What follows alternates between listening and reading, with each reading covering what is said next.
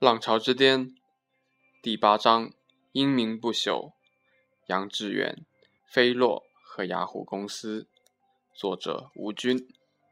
一百年后，如果人们只记得两个对互联网贡献最大的人，那么这两个人很可能就是杨致远和戴维·菲洛。他们对世界的贡献远不只是创建了世界上最大的互联网门户网站——雅虎公司。更重要的是，制定下了互联网这个行业全世界至今遵守的游戏规则：开放、免费和盈利。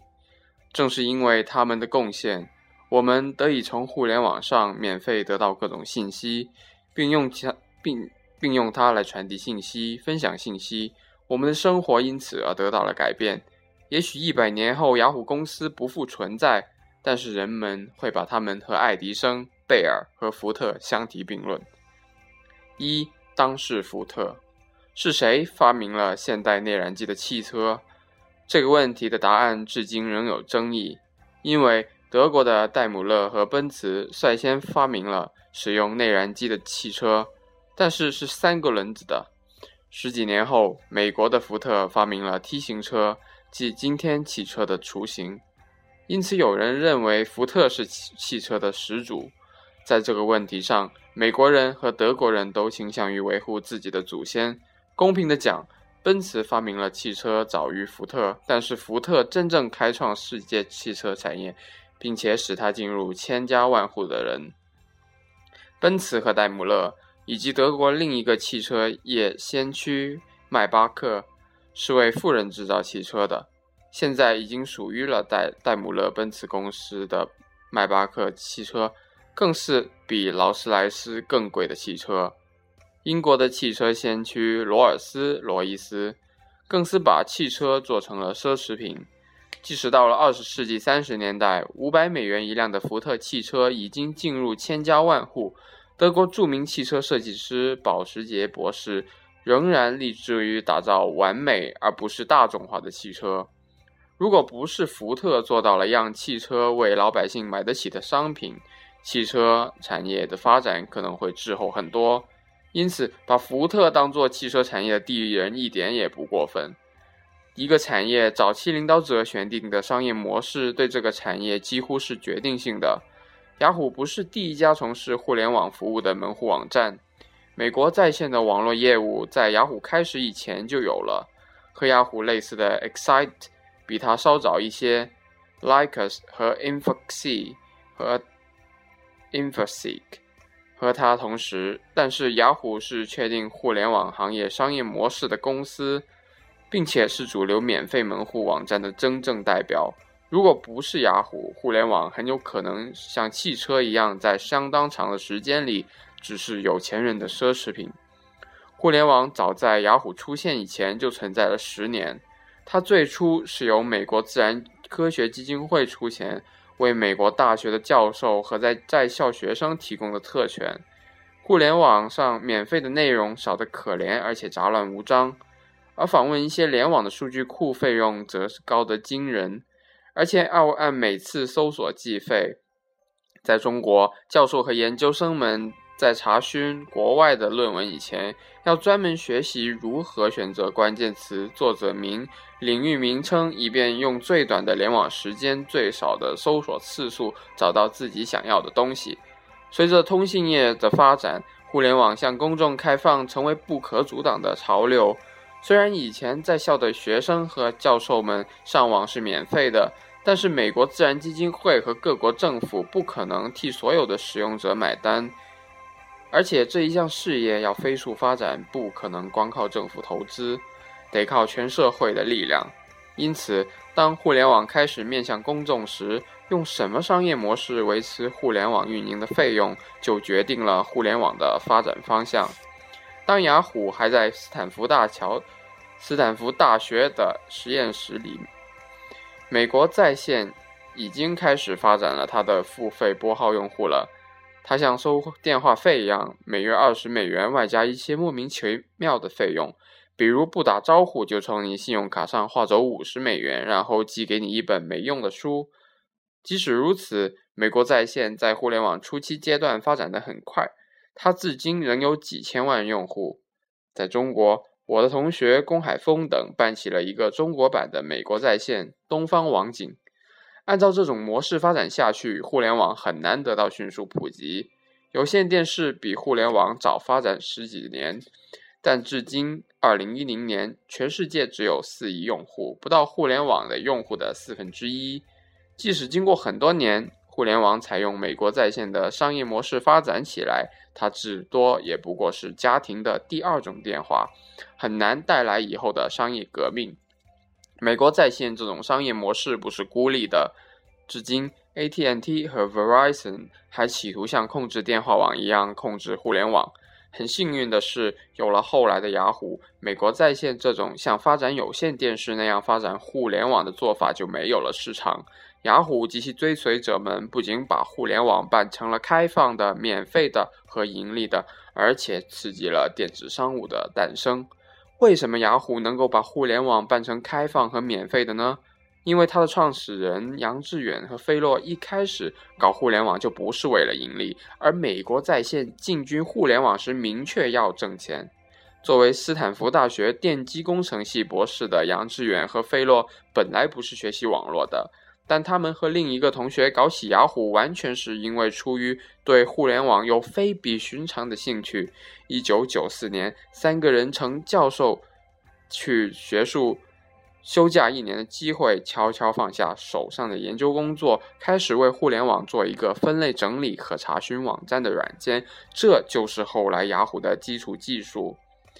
这个工具放在斯坦福大学校园上免费使用，互联网用户发现。可以通过雅虎找到自己想要去的网站或者有用的信息，这样大家在上网时先去雅虎，再从雅虎进入别的网站，这样门户网站的概念从此就诞生了。雅虎的流量像火箭一样上窜，网景公司发现了这个现象后，便找来了雅虎合作。网景公司在自己的浏览器上加了一个连到雅虎的图标，这样雅虎的流量增长就更快了。很快，斯坦福大学服务器和网络就处理不了日益增长的流量了，只好请杨致远和菲洛等人把雅虎搬走。这时，网景公司送给雅虎一个服务器，雅虎公司就正式成立了。这是一九九五年的事。另外说句题外话，当时杨致远、菲洛共同做雅虎的第三人。这时拿不定主意，也许是觉得他们三个人趁老板不在的时候私自搞起了雅虎，有点不太合适。再退学去办公室就更不合适了，于是选择了留在了学校。如果将世界上最郁闷的人排个队，他一定名列前茅。正如我在前言中所说，一个人一辈子赶上一次大潮就足以告慰平生了，但是他却在今晚机会面前失之交臂。有了独立的公司，经费就是一个问题。杨致远找到了红杉资本，就是投资思科的那家风险投资公司，并成功的融资了两百万美元。几年后，红杉资本又成功的投资了 Google。和美国在线不同，雅虎所有的服务都是免费的。它在网络泡沫破碎以前，甚至在美国主要的都市免费提供拨号入网服务。雅虎为全世界的人提供免费的电子邮件业务。虽然他后来的 CEO 塞缪尔试图对邮箱收费，雅虎的搜索引擎和网站目录向全世界开放，无条件的为全世界的网页建立索引。而此时，美国在线却采用了电话公司注册索引词的方式来查找公司。过去使用美国在线的用户不仅必须记住公司的网址，还得记住他们在美国在线的注册词。直到美国在线两千零二年采用谷歌搜索器为止。如果我们将互联网产业和危机产业做一个对比，那么美国在线相当于封闭的苹果，而雅虎相当于微软，电话公司则相当于危机硬件厂商。美国在线同时扮演危机制造商和操作系统制造商两个角色，因为他们看来门户网站要挣钱就必须收取上网费，如同软件必须通过硬件挣钱一样。而雅虎只是把互联网的门户做好，上网费的钱交给电话和宽带公司去挣，在 Google 成为主流搜索引擎以前的很长时间里，大量的用户通过雅虎这个门户访访问网络，因此门户网站在某种程度上起到了操作系统的作用。事实证明，雅虎是对的。由于反摩尔定律的作用和竞争的影响，上网费这笔钱是越挣越少，就如同危机厂商的利润越来越薄一样，而门户网站的钱却越来越多。由于雅虎这种开放和免费的商业模式，使得雅虎流量呈几何级数增长，两百万很快就花完了。雅虎再次从日本最大的风投日本软银融资。软银开始只占雅虎股份的百分之五，但是后来他在雅虎快上市时，发现这家公司前途无量，强行将股份占到了近百分之三十，并且在雅虎上市后，他并没有抛售雅虎的股票，而是这增持雅虎的股票，使得他一度占了雅虎的百分之四十的股份，成为雅虎的第一大股东。顺便提一句。软银也是中国阿里巴巴公司的投资人和第二大股东。一九九六年成立仅一年的雅虎在纳斯达克挂牌上市，当天股价从十三美元暴涨到三十三美元，各大媒体争先报道了雅虎上市的盛况，雅虎一下子成为了互联网的第一品牌，而杨致远和飞洛也双双成为了亿万富翁。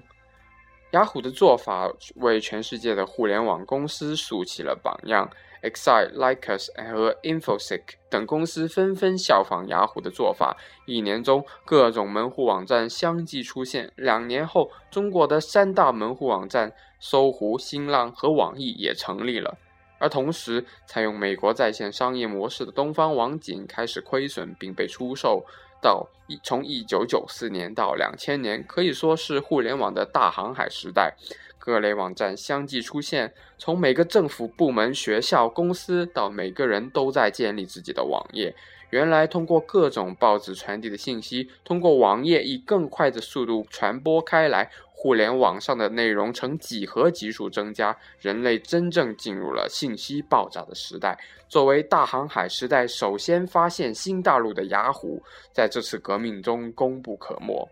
首先，他定下了互联网这个行业的游戏规则：开放、免费和盈利，制止了美国在线和同类公司试图把互联网办成新的电话网的企图。这种模式刺激了电子商务。